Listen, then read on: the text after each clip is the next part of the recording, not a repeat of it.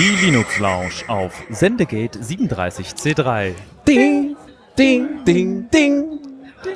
Ja, einen herzlichen, wunderschönen guten Abend, meine liebe Zuhörer. Äh, wir sind die Linux Launch und wir sitzen gerade am 28. Dezember am dritten Kongresstag auf dem Chaos Communication Congress. Und äh, ja, ich glaube, dass die Leute, die uns gerade zuhören, nicht unsere üblichen Zuhörer sind, sondern vielleicht richtig. Leute, die gerade durch Zufall sich verklickt haben und auf diesem Stream sind. Ich heiße euch herzlich willkommen. Der, die anderen Zuhörer sind vielleicht Zuhörer, die uns dann auf der Aufzeichnung hören werden. Euch schon mal ein frohes Neues wünsche ich euch, je nachdem, wann ihr uns hört. Und ähm, genau, diese Sendung, also unsere Hörer, die uns kennen, werden äh, merken, die ist ein wenig äh, chaotischer, weil Chaos-Event und so. Ähm, aber sie ist eine, eine Konstante bleibt, nämlich meine wunderschönen Co-Moderatoren. Und zwar einmal der Chris Moin, moin. und der Dennis. Hallo und natürlich Michael ist mit Genau, dabei. der Michael ist mit dabei. Vielen Dank. Ähm, genau, also wir danken auch auf jeden Fall dem Sendegate, dass es uns die Möglichkeit hier gibt, diesen Quatsch auch zu machen. Ähm, da können wir weiterhin so professionell, unprofessionell sein. Ah, Und äh, die Linux Launch ist ein deutscher Podcast. Wir berichten meistens über Neuigkeiten aus der Linux-Umwelt, über Neues aus irgendwelchen Projekten, veröffentlichen, sortieren die so ein bisschen ein, äh, auch andere Neuigkeiten von Gaming, aus dem Fediverse. Und äh, wir haben einen bunten Themenmix, den werden wir heute nicht ganz so einhalten. nö, Ähm, macht nichts. Wir haben, wir haben so ein bisschen Quatsch zusammengeschmissen, Highlights aus diesem Jahr, die uns gerade irgendwie wichtig vorkommen, andere Projekte, die gerade irgendwelche äh, signifikanten Sachen erreicht haben. Äh, aber äh, wenn ihr mal so eine Aktualisierung von deutschen News aus der Open Source Szene in Linux haben wollt, hört doch gerne bei uns rein auf unserem üblichen Sender, The Radio CC. Äh, aber ansonsten bin ich sehr froh, dass wir auf dem Kongress hier die Möglichkeit haben zu senden. Ja. Und äh, bevor ich jetzt hier weiter quatsche, äh, Chris Dennis, wie sieht's mit euch aus? Wollt ihr noch was anfügen? Also mir wäre auf jeden Fall wichtig, dass wir, bevor wir auf unsere Themenschwerpunkte gehen, noch einmal einfach mal über den Kongress an sich reden, über Oh, unsere gerne. Experience, die wir bisher hatten. Ähm, ich glaube, das wäre auf jeden Fall was Wichtiges. Und ansonsten, nee, ich freue mich auch. Auch nochmal danke von meiner Seite ans Sendegate und an die wunderbare Chorus-Community, wo die, die mein Gehirn schon wieder brät mit ihren vielen, vielen sensorischen Eindrücken, die einen wirklich überfordern. Das ist schön und schrecklich zugleich. wir, wir fordern Beispiele. Sie fordern Beispiel. Okay, Sie fordern Beispiele. Beispiele zum Beispiel. Diese wunderbare ähm, äh, Halle, die äh, wir auch selbst bewohnen dürfen, einmal im, äh, äh, im Chaos-West-Bereich, wo wir eine leuchtende Decke haben, die durchzogen ist von verschiedenen blinkenden Lichtern und Linien und äh, auch von verschiedenen äh, kleinen Spielereien, die man da begutachten kann. Und dem wunderbaren äh, Bereich, wo du ja bist, Dennis, wo äh, auch ganz viel Kunst ausgestellt ist, verschiedenster Art, technischer Natur, auch einfacher, kreativ geschaffene Kunst, also auch tatsächlich, die man da bewundern kann, die auch da noch live entsteht. Also man kann da Menschen einfach dabei zugucken, wie sie anfangen, Trennwände voll zu pinseln. Es ist großartig. Genau, und also das, äh, er spricht von der Halle H und äh, da muss man sagen, da sind unter anderem Kommune und viele andere Initiativen unterwegs und äh, genau da wird Kunst gemacht und das, also es gibt, glaube ich, keinen Ort, wo so offensichtlich wird, dass da der Kongress noch weiter gebaut wird, während er schon läuft. Ja, wie exakt. dort. Ja. Ja, und äh, muss man sagen, das hat dann den Effekt, dass man irgendwie an Tag null hier ankommt, dann denkt, ach ja, das ist ja hier, also wird ja, wird ja noch was. Ist dann am ersten Tag hier ist und denkt so, ja, okay, ein bisschen leer. Und dann am ne, zweiten Tag dann denkt, ah ja, wir, es, es baut noch. Es, Wir sind noch nicht ganz fertig mit den Mhm. Es werden auch mehr. Menschen. Es ja, werden ja, auch mehr Menschen. Absolut. Das ist, ist schon spannend. Und was mir persönlich auch noch besonders gut gefällt, sind äh, diese, diese Pop-up-Poster, die überall im ganzen Kongressgebäude hängen, wo alle möglichen unterschiedlichen Verschwörungstheorien wie über Datenelche beispielsweise geteilt werden. Wir sprachen noch gerade davon. Wer hat Und- diesen Cyber gesehen? Wer hat diesen Cyber Mit so gesehen? Bärenbild. genau, genau. Äh, jetzt hast du ihn gesehen. Ne? Du hast ja, Ja. dann das Bild betrachtet.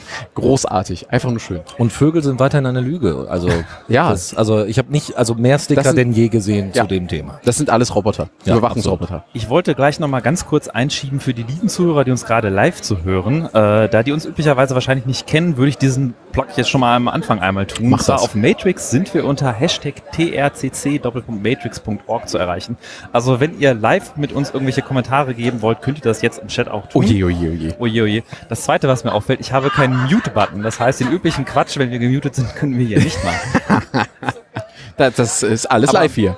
Aber die, aber um zurück zum Thema zu kommen, was diese, diese audioakustische visuelle Erfahrung auf dem Kongress ist, äh, wir haben bei uns in der Halle eine Installation, die ist auf jedem Kongress, auf den meisten Hacker-Events, die nennt sich Pixelflut, wo Leute mit einem übertriebenen Beamer an einer Wand einfach ein Bild projizieren, wo man mit einem sehr, sehr stupiden Protokoll, wo man sagt, Pixel 13x, 14y, bitte diese RGB-Farbe setzen. Äh, äh, halt Farben setzen kann, einzelne Pixel setzen kann, also sehr ineffizient kommunizieren kann, aber man kann auch sehr ineffizient große Bilder sehr schnell zeichnen, wenn man halt mit 10 Gigabit Uplink von mehreren Hosts parallel mit 100 Threads darauf ballert. Und das machen die Leute üblicherweise, was dazu führt, dass diese Grafiken, die da auftauchen, natürlich auch innerhalb von drei Millisekunden wieder überschrieben sind und man dann ein, ein buntes Blitzgewitter aus Grafiken, äh, Sprüchen, Werbung und anderen Dingen sieht was auf jeden Fall eine, eine interessante Kunstinstallation ist, würde ich sagen. Wer das noch nicht gesehen hat, dem kann ich mal empfehlen, eine Pixelflug-Installation aufzusuchen auf einem der Chaos-Events. Die sind auf jeden Fall immer sehr spannend zuzugucken. Völlig richtig. Eine Installation, die mir nochmal aufgefallen ist, ist äh, die, An äh, die Datenanzeige, Zahlenanzeige, ich weiß gar nicht. Ja, das ist so ein Counter ist das, ja. Genau, ja, genau, der Counter, genau, direkt vor den Klos, was irgendwie so ein bisschen ja, despektierlich ist. Daten zeigt dir an. Ich, ich habe diese gigantischen Zahlen, die irgendwie dreimal so groß sind wie ich in der, in der Höhe und Gut, dass wir das klären konnten. Ja. ja. Da ist ein kleiner PC-Bildschirm an einer der Säulen, der sagt dir auch, was für ein Datum gerade angezeigt wird. Okay. Er zeigt dir aber nicht an, in ne, welchem Format, also in welcher Messform. Welche Messgröße, ja, ja, ja, genau. Da steht dann ja. CO2 und du weißt aber nicht, ob Tonnen oder Zentimeter oder, na, naja. Es ist eine Zahl. Man kann damit was anfangen. Da, muss man der, da, da spricht der Statistiker ja, ja. ja also Leute, also wenn, dann schon bitte genau. Ja? Egal, ob das hochprojiziert ist. ist und ich musste auch erst einen kurzen Moment meine Augen zusammenknaffen, um zu verstehen, dass das Zahlen sind. Weil das sind ja erstmal. Die sind sehr ne, groß. Neonröhren, ja, ja. ne? Du hast die, die, die lauter Zahlen vor den gigantischen Zahlen nicht gesehen. Das ist richtig. Und äh, oft geht es ja auch ins Minus. Also tatsächlich Vorzeichen gibt es dort. Ja, das hat Vorzeichen. Ja, das, das, hat, das hat mehrere Vorzeichen, wenn da CO2 angezeigt wird. Das stimmt schon. Bitte schön. Äh, ich, ja, hab dem nichts beizufügen. Außer die Zahlen sind aber, so groß. Ähm, es ist aber, äh, ist natürlich auch, auch äh, äh, man muss auch mal natürlich berücksichtigen, das ist nicht für jedermanns diese riesige Einfluss an gigantischen Zahlen, Blinkelichterinstallationen und so. Und es gibt ja auch ein paar Rückzugsorte, wenn man mal ein bisschen Ruhe für sich haben möchte. Äh, zugegebenermaßen, wenn man sehr, sehr empfindlich ist auf viel Trubel, viel Licht, viel Bunt, würde ich trotzdem sagen, ist der Kongress nicht der idealste Ort, um sich aufzuhalten. Das mal so als ehrliches Feedback. Allerdings, wenn man mal sagt, dass man mal eine Pause braucht, gibt es hier so äh, Ruhezonen oder halt auch das Kongresszentra, was übrigens äh, jetzt nach vielen Jahren das erste Mal wieder von dem CCC äh, belebt wird. Es wurde komplett renoviert. Ich habe fast nichts wiedererkannt. Äh, das ist der Wahnsinn. Und man kann davor, dann gibt es einen großen Platz, da kann man sich in Ruhe hinstellen. Man gibt es ein Hotel nebenan, wo man auch ein bisschen Ruhe findet. Und äh, genau, das wollte ich einmal anfügen für Leute, die sagen, äh, finde ich lustig, kann ich aber nicht so die, die, Dauer davon abhaben. Es gibt Rückzugsorte. Ähm, es ist trotzdem nicht wenig. Also Beispiel, also um das mal namentlich zu nennen, das ist das ist ein Nap Lab und das ist der Quiet Cube, in dem man sich zurückziehen kann. Okay. Neben anderen Orten im Level 4, wo man auch nochmal sich ein bisschen entspannter unterhalten kann. Ja, das ist richtig. Okay, und bevor wir gleich in die Themen einsteigen, noch einmal der Hinweis, ähm, es gibt hier sehr viele Hackspaces, Assemblies und sehr viele große Open-Source-Projekte. Also auch wenn ihr sagt, zum Beispiel, ich habe jetzt nicht so viel Lust auf äh, große Menschentrubel oder Party, aber ich möchte einfach mal Leute kennenlernen, die mein Betriebssystem bauen, die meine Router-Firmware schreiben oder die mein BIOS gerade gehackt haben. Alle diese Leute findet man hier. Äh, und man muss sich einfach nur mal trauen, auch mal an die Tische zu gehen und sagen, hey Leute, wie geht's? Und meistens, wenn jemand beschäftigt ist, dann ist er beschäftigt, aber man kann auch manchmal Leute finden und einfach spontan Leute kennenlernen und Projekte kennenlernen. Und das ist auf jeden Fall etwas, was ich sagen kann. Scheut euch nicht, viele Nerds sind scheu, aber äh, äh es, es lohnt sich einfach mal, das Eis zu brechen und der beste Gesprächsaufhänger übrigens bei solchen Themen ist, wenn man eine Spielerei betrachtet und findet sie spannend, weiß aber nicht, was das genau soll. Da sitzt eine Person in der Gegend, die so aussieht, als wüsste sie es vielleicht, einfach mal fragen, was ist das überhaupt und wie funktioniert das? Und wer das noch erleben möchte, also sagen wir mal nicht in Persona, sondern sonst mitbekommen möchte, was da eigentlich abgeht, Hashtag 37C3 auf Mastodon. Da geht's ordentlich ab, muss ich sagen. Ja, da gibt's genug Informationen. Alles klar, wollen wir uns mal ein paar Inhalten zuwenden. Was also, Inhalte? Na wie gut. gesagt, wir haben üblicherweise ein Programm, was ein bisschen mehr Kategorien hat. Wir haben jetzt wild was zusammengeschmissen, so ein paar Highlights des Jahres zusammengesammelt genau. und äh, die würden wir jetzt einfach mal mit euch durchgehen. Und ähm, ich hatte jetzt die, dieses Jahr hatte ich mal so rückblickend geguckt, was für Projekte hatten wir in der Linux Launch vorgestellt, was habe ich noch in meinen SS-Reader gefunden. Und so ein paar, die mir aufgefallen sind, einfach euch mal mitgebracht. Und zwar zum Beispiel ein Projekt, was ich spannend fand, ist WebTop 2.0 wurde dieses Jahr veröffentlicht. Wenn ihr Linux Server IO kennt, ist eine Seite, die Container-Images vorgefertigte bietet für Home-Server. Also gerade sehr viele Anwendungen, was Downloads angeht, Media-Streaming und solche Sachen. Und die entwickeln selber einige Projekte. Und eins davon ist WebTop, was jetzt in der Version 2.0 dieses Jahr veröffentlicht wurde, was ein Linux-Desktop für Docker-Container ist. Also ihr startet einen Docker-Container und habt einen kompletten Linux-Desktop Und der, Witz an WebTop 2.0 ist, dass sie den kompletten äh, Stack dahinter überarbeitet haben und von einem, einem äh, Guacamole-basierten VNC, Web-VNC-Client auf einen komplett neuen KSS, KSM-VNC umgestiegen sind, welches so performant ist, dass man damit Full HD Videos sehen kann über Netzwerk, welches mit dem Kompressionsformat Quite OK Image Format äh, funktioniert. Wenn ihr die Linux Launch hört, wisst ihr, dass ich da ein Fable für habe und das auch schon mal vorgestellt habe. Und ihr könnt euch quasi euer Arch Linux, Debian, Ubuntu oder wie auch immer in einen Container einpacken, auf einen USB-Stick mitnehmen, durchstarten und dann per VNC auf dem Desktop verbinden und habt einen kompletten Desktop, den ihr grafisch anwenden nutzen könnt. Und das ist das WebTop 2.0 Projekt, was ich auch nochmal hervorheben wollte.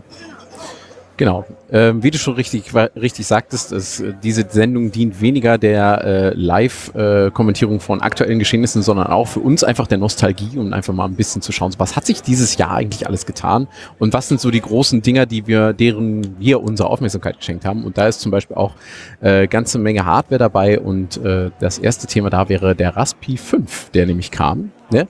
Wie sagten wir so schön, kommt mit mehr Bums. Ich glaube, das war, war der Begriff, den wir da begräbt, äh, geprägt haben. Und ähm, der Raspberry Pi 5, äh, tatsächlich äh, eine kleine Anekdote. Ich habe mir vor einiger Zeit einen Raspberry 4 geholt gehabt, weil ich gerne einen äh, Medienserver brauchte, also beziehungsweise ich habe LibreElec verwende ich darauf. Und ähm, als es dann bei uns dann hieß, ach übrigens, der Raspberry 5 kommt, dachte ich mir so, vielleicht ein paar Wochen zu früh bestellt. Aber nun, das kann man ja vorher nicht wissen und äh, es war trotzdem eine tolle Nachricht. Und ähm, ich weiß nicht, hat jemand von euch ein derartig aktuelles Gerät in der Verwendung? Ein Raspberry Pi 5 nicht. Ich muss auch zugeben, ich habe mir die meisten Raspberry, also ich habe mir Raspberry Pis vorher alle geholt. Jetzt beim 5er habe ich gezögert, weil es gibt irgendwo für mich so eine magische Grenze, die liegt irgendwo bei 30, 40 Euro. Mm. Für so ein, so ein, also ich habe, ich habe sehr viele Singleboard-Computer. Ich habe kein Problem, schau mich nicht so an, Chris. aber die, die, die, das ist so eine, so eine, so eine psychologische Grenze. Irgendwie jenseits von 40, 50 Euro ist das für mich mal nicht so ein Ebenkauf. Gucke ich mal, was ich damit mache, um es dann drei Monate in der Schublade bei mir im Schrank verstecken zu lassen. Äh, da ist der Raspberry Pi etwas teurer geworden, hat natürlich auch entsprechend mehr Leistung, aber für mich hat er so ein kleines bisschen diesen Charme des Bastelrechners verloren. Und ich hoffe, dass die Raspberry Pi Foundation mit einem neuen Re äh, Refresh vom äh, Pi Zero W um die Ecke kommt oder irgendetwas, was auf jeden Fall wieder im günstigeren Bereich anliegt. Ich selber bin jetzt nicht so, was zumindest das angeht, jetzt der große Bastler. Ich habe mit den vergangenen Raspberry Pis äh, vor allem so, äh, es ist ein Digital Signage umgesetzt. Das heißt, ähm, das ange, äh, angedockt an einen Bildschirm und dann entsprechende Informationen dort äh, drauf projizieren oder Webseiten regelmäßig refreshen mit den entsprechenden Inhalten. Da, da hat das auch ganz gut funktioniert und da braucht es tatsächlich auch nicht unbedingt die große Power, die ja jetzt äh, noch mit dazugekommen ist so schön das auch ist, dass wir jetzt noch eine erweiterte Bandbreite an Möglichkeiten haben, mit Raspberry Pis rumzuspielen.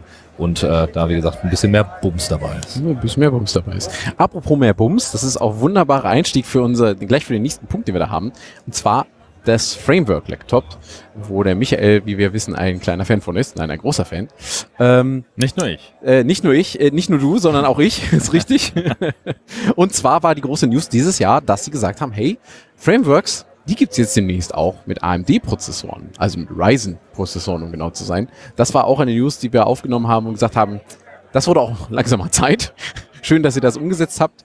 Ähm, tatsächlich ist auch nach wie vor, ich sitze jetzt gerade vor meinem aktuellen Gerät und nach wie vor hätte ich sehr, sehr gerne mal die Gelegenheit, ein neuen, neues Laptop erstehen zu müssen.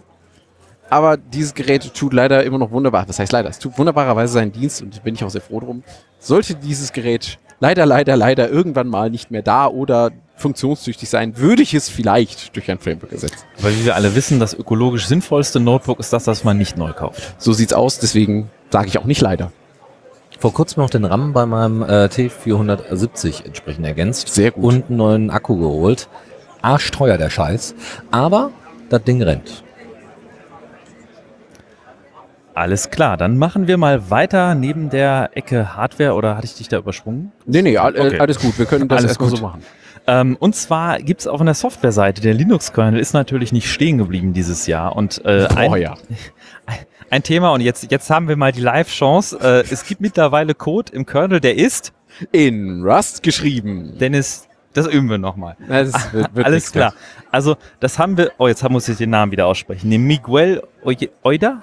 Miguel Ojeda. Miguel Ojeda. So würde ich es aussprechen, aber ich habe auch nur Spanisch in der Schule gehabt, also Okay. Don't kill Äh, äh, er als treibende Kraft und viele weitere Kontributoren, die es ermöglicht haben, in dem Linux-Kernel jetzt Rust-Code aufzunehmen. Yes. Und äh, es ist natürlich schon mittlerweile fast so ein Meme geworden, dass man Dinge in Rust neu schreiben muss. Oh ja. ähm, es gibt aber tatsächlich ein paar sehr äh, äh, Beispiele, die, die zeigen, was für eine Möglichkeit das gibt, nämlich von einem weiteren Projekt, zu dem wir später auch nochmal gleich kurz kommen.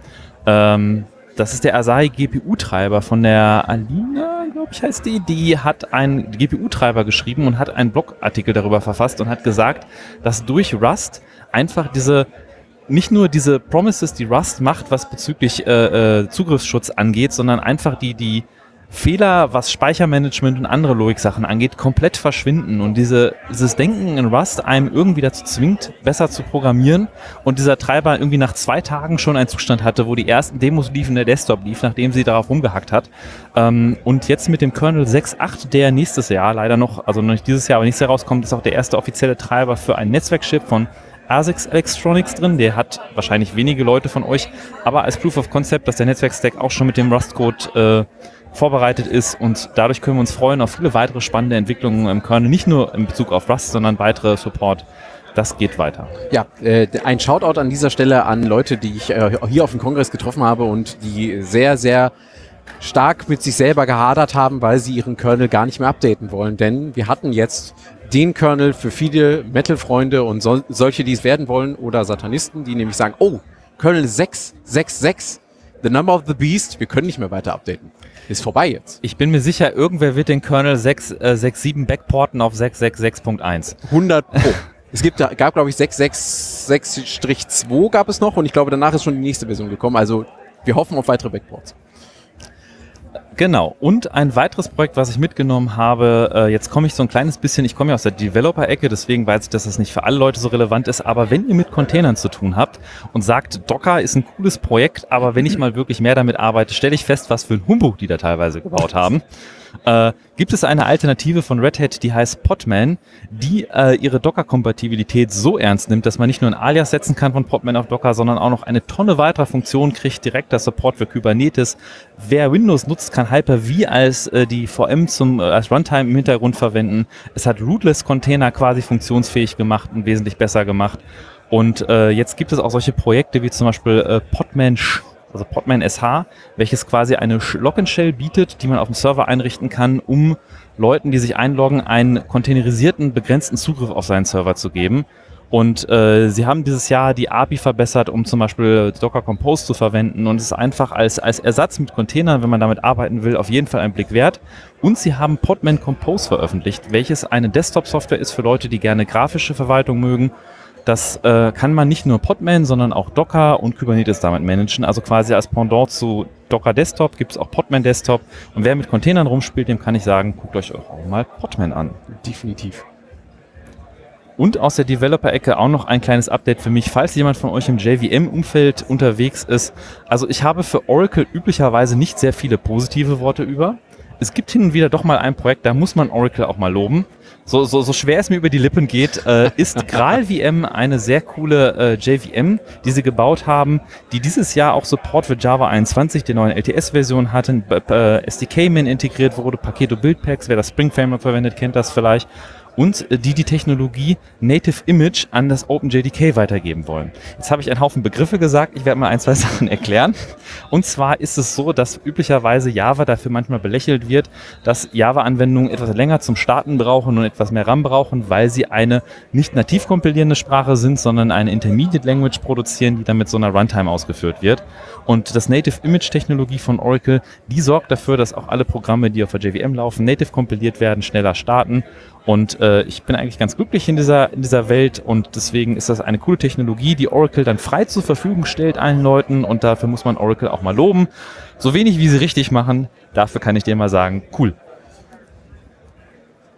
Und zuletzt noch habe ich mitgebracht, also das heißt zuletzt, aber eine Sache habe ich noch mitgebracht, was ich ganz spannend fand. Äh, wer Datenbanken mögt, äh, Postgres ist äh, eine Datenbank, die es schon seit vielen Jahren gibt. Und sie haben jetzt vor kurzem auch die Major Version 16 veröffentlicht und haben damit äh, weitere Features eingebaut, inkrementelle Backups. Und es ist eine Datenbank, die gibt es glaube ich schon seit über 30 Jahren. Und sie ist tatsächlich äh, äh, grundsolide und hat alle möglichen Funktionen für, für äh, örtlich gebundene Daten und JSON-Support und andere Sachen. Und wenn ihr mal vor der, in der Firma vor der Frage steht, welche neue Datenbanktechnologie nehmt ihr, habt ihr bei der, sagt ihr, bei der Linux habe ich gehört, Postgres ist eine geile, geile Das, Wahl. das wollen wir doch nehmen, ja genau. Kenne ich vor allem aus dem Kontext von PostGIS äh, für Genau. Ge Geoinformationssysteme ne, mit QGIS in Kombination.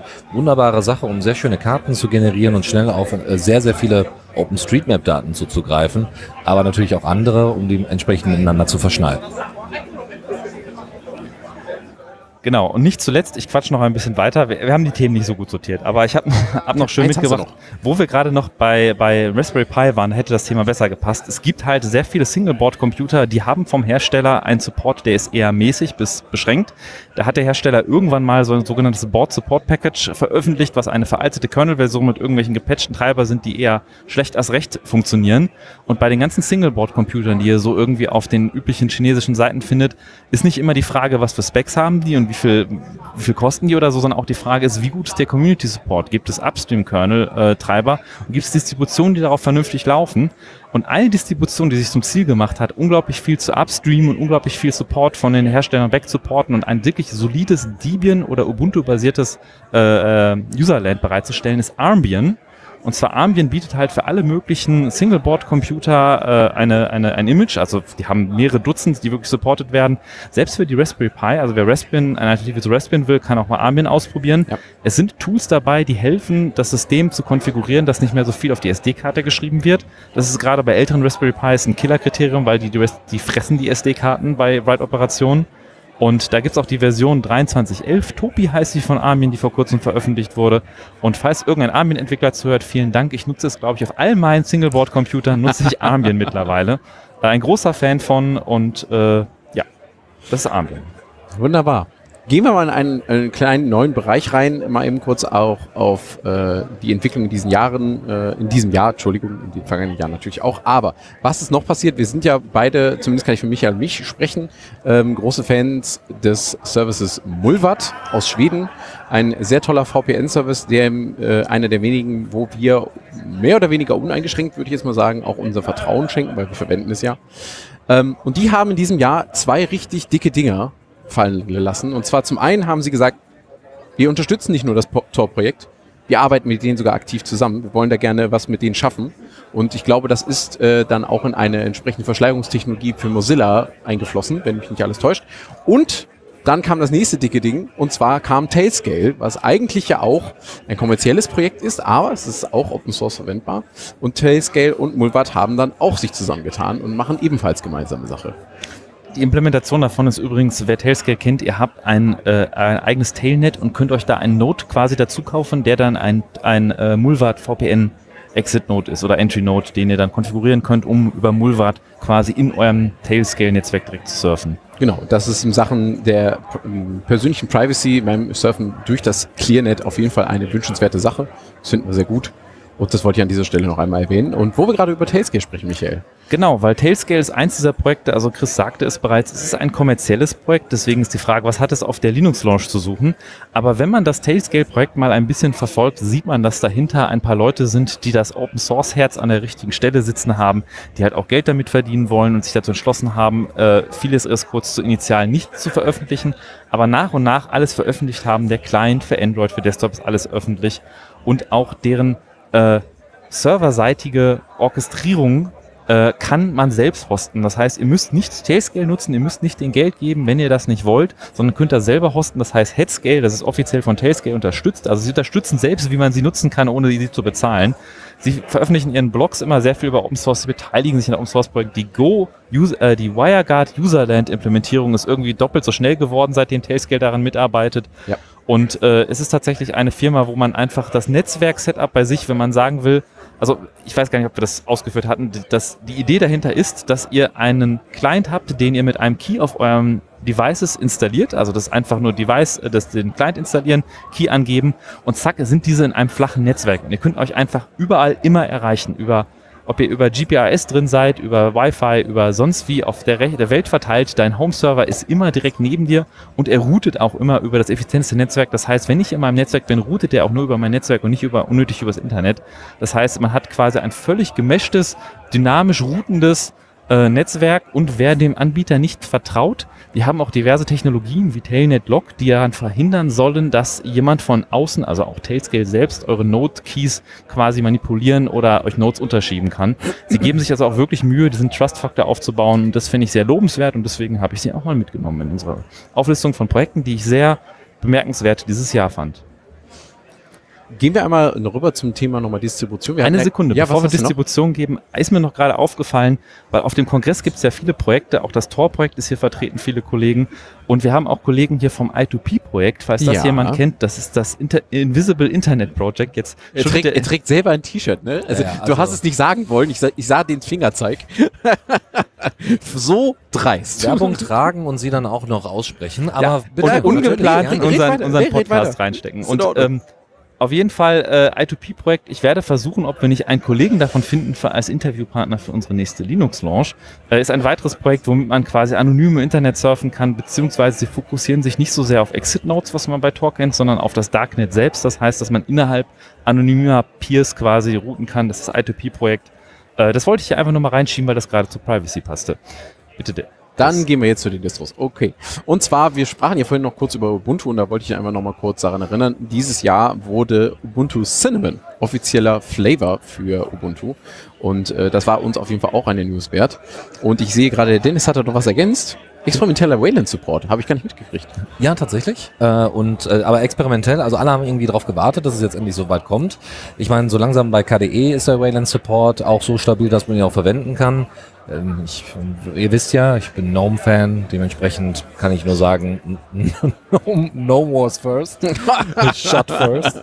ähm, aber tatsächlich hat es hat es äh, gut funktioniert und ich glaube, in Zukunft wird äh, Way- Wayland wird äh, Wayland wird der Standard werden. Das ist jetzt äh, ohne ohne Frage wird das kommen. Ja. Ähm, und vor allem in Kombination äh, von Wayland äh, in, mit Pipewire, äh, mit den Portals, die es gibt, äh, die man, die man verwenden kann, wird es sehr, sehr spannend. Und da gab es jetzt Ende des Jahres nochmal eine schöne neue Nachricht, große Nachricht, Pipewire Version 1 wird veröffentlicht werden. Äh, nach 15 Jahren Erfahrung gibt es jetzt endlich ein, ja, eine Implementation, die nicht Puls Audio ist, die nicht Alza ist, wer sich noch dran erinnert, ganz dunkel, die nicht Jack ist, aber mit Einem kompatibel ist. Ja, genau. Ja, so. Das ist der Und- Wahnsinn. Ich habe es äh, ich hab's zwar heute noch äh, verwendet tatsächlich und zwar sehr simpel. Ein separates Mikrofon, äh, Bluetooth-Boxen, beziehungsweise auch Klinker-Output.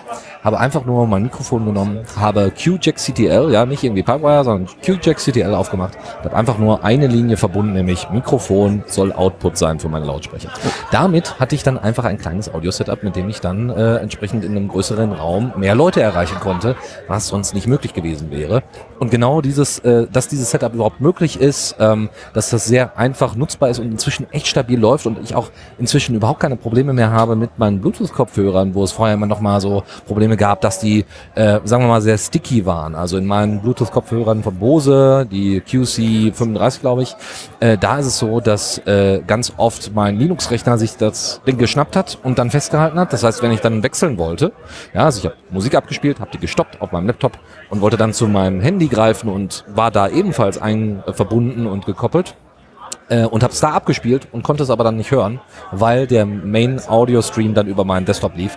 Das ist nicht mehr der Fall. Und äh, das sind so Kleinigkeiten, die aber den Alltag unglaublich erleichtern. Deswegen bin ich da froh. Es ist noch nicht ganz draußen, es ist angekündigt worden. Es werden jetzt noch die letzten Bugs gefixt, aber dann haben wir es endlich. So ist es. Da freue ich mich auch schon drauf.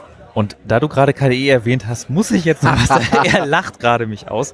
Ich, äh, by the way, I use KDE. Ja, ja, ja. Genau. Jetzt wissen es alle. ich habe der Wayland Support, ich hatte das glaube ich in der Sendung, weiß ich nicht, wie viele Beiträge ich schon darüber hatte, dass der, der, der Wayland Support, du machst KDE auf und ist alles so Micobello, alles super schön, alles funktioniert, bis du es drei Minuten nutzt und den ersten Game-Breaking-Bug findest.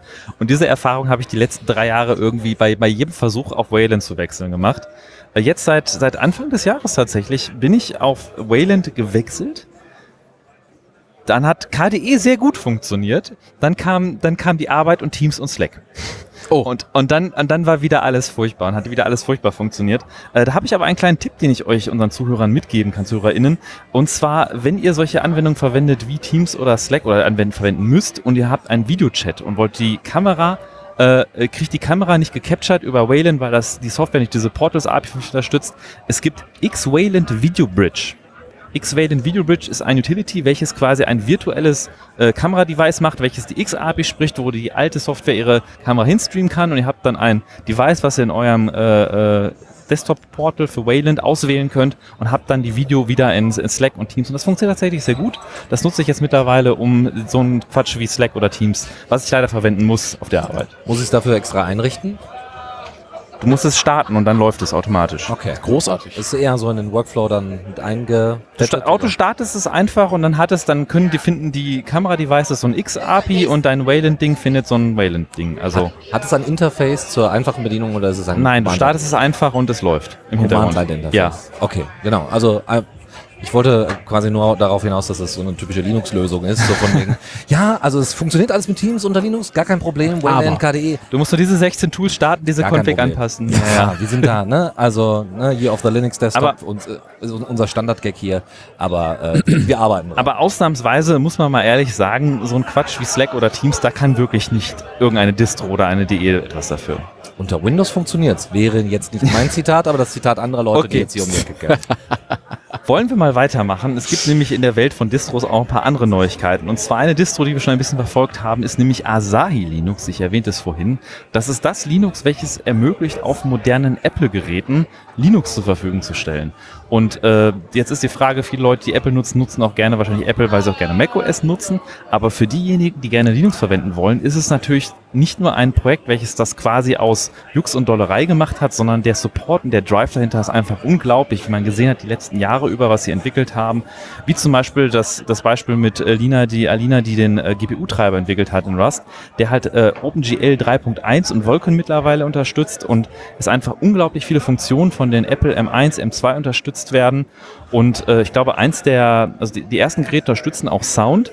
Theoretisch unterstützen alle Sound. Sie haben nur noch nicht herausgefunden, wie sie die Register des, des Verstärkers ansprechen und du mit etwas Pech einfach deine Lautsprecher durchballerst, hardwaretechnisch. Und deswegen Oha. haben sie das noch nicht standardmäßig aktiviert. Ja. Aber es gibt die ersten Geräte, wo sie das geschafft haben.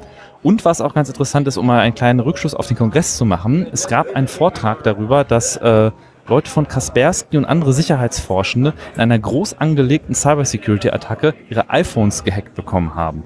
Und zwar über eine wirklich wahnsinnige Chain of Exploits, also der, der heißt äh, Triangulation, irgendwas der Vortrag, den kann ich wirklich sehr empfehlen, wo gezeigt wird, dass ein, eine Exploit-Chain genutzt wird, die einfach unglaublich ist, was da genutzt wird. Es werden Hardware-Funktionen genutzt, die undokumentiert sind unter ARM und Apple und wahrscheinlich irgendwelches Insiderwissen gebraucht haben, um diese, diese Sicherheitslücke auszunutzen. Und äh, witzig ist, dass Hector Martin, einer der Entwickler von Asahi Linux, jetzt gerade auf Mastodon vor ein paar Stunden gepostet hat und seine Einschätzung dazu gepostet hat und er wirklich viele tiefe Insights hat und einschätzen konnte und sagen könnte, nein, das ist keine Backdoor von ARM, das hat diese und diese Muster, die habe ich schon gesehen in der GPU, das sind Debug-Register, das sieht so genauso aus und das ist tatsächlich diese Insights, die, die dem Asahi-Projekt an der Apple-Hardware liegen, ist einfach Wahnsinn und äh, genau, deswegen freue ich mich, dass das Asahi-Projekt so lebt und wirklich auch mittlerweile nutzbar ist. Und da kann man nur noch mal äh, namentlich erwähnen, Alissa Rosenzweig, die das Ganze Danke, entwickelt hat, ja. genau. Entschuldigung, äh, genau. Die das Ganze vorangebracht hat, weil äh, ohne die und deren ganz großartige Arbeit wäre das alles nicht möglich gewesen. Ich muss zugeben, ich habe heute ganz, ganz, ganz sanft und ganz zurückhaltend in mich hineingelacht, als ich heute einen macOS äh, abstürzen habe sehen.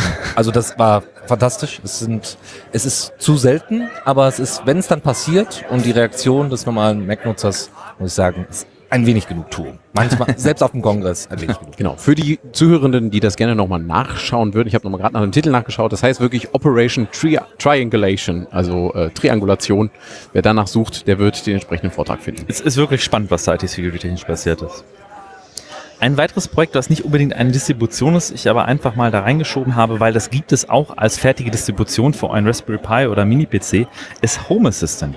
Und Home Assistant ist etwas, da haben wir auf der Launch leider nicht so viel drüber gesprochen, glaube ich, weil wir gerade aktiv nicht Home Assistant nutzen, keiner von uns. Also ich, ich habe es mal installiert und jetzt gerade aus Gründen nicht am Laufen.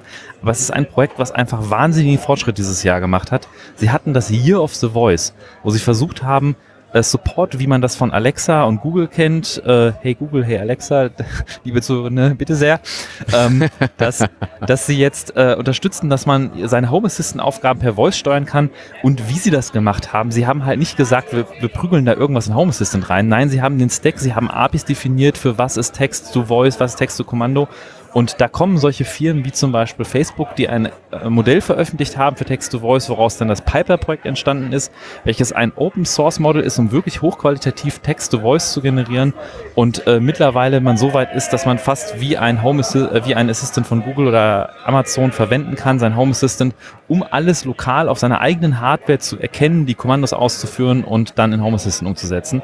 Und da gab es halt Support für verschiedene Geräte und bei Home Assistant ist auch ganz cool, also wenn ihr zum Beispiel diesen ESP schon mal gebastelt habt, das sind diese Mikrocontroller, da gibt es so eine Firma, die heißt ESP Home, die flasht man da drauf. Wenn man sich das einmal zugetraut hat, muss man nichts weiter machen, weil Home Assistant erkennt diese Geräte in eurem WLAN vollautomatisch, bietet euch an zu sagen, auf diesem Pin ist mein Relais für mein Rollo, das ist meine Lampe und dann klickt euch das da zusammen und dann habt ihr in eurem Home Assistant eine Fernsteuerung für euer Licht und für eure Rollos und das ist einfach ein Projekt, das wirklich viele Fortschritte dieses Jahr gemacht hat und deswegen wollte ich das auch hier mit aufnehmen. Dann gehen wir mal von den Distros und äh, allem, was dazugehört, mal rüber zu anderen Betriebssystemen und zwar bei Smartphones. Ähm, da habe ich uns mal mitgebracht, dass nämlich Lineage OS 20, also Android 13, in einem der bekanntesten Custom-ROMs für Android-basierte Telefone Anfang des Jahres erschienen ist. Äh, war eine ganz große Nummer, weil anfangs gar, oder in den vergangenen Jahren zumindest äh, immer ganz klar war, ja gut, wir kriegen das halbwegs regelmäßig hin, aber es gab jedes Mal, wenn es eine neue Android-Major-Version gab, gab es neue Herausforderungen für die Custom-ROMs. Und auch in diesem Mal war es äh, äh, danach nicht so klar, okay, ähm, Android 13 kriegen wir jetzt doch irgendwann hin, aber wie sieht's danach aus?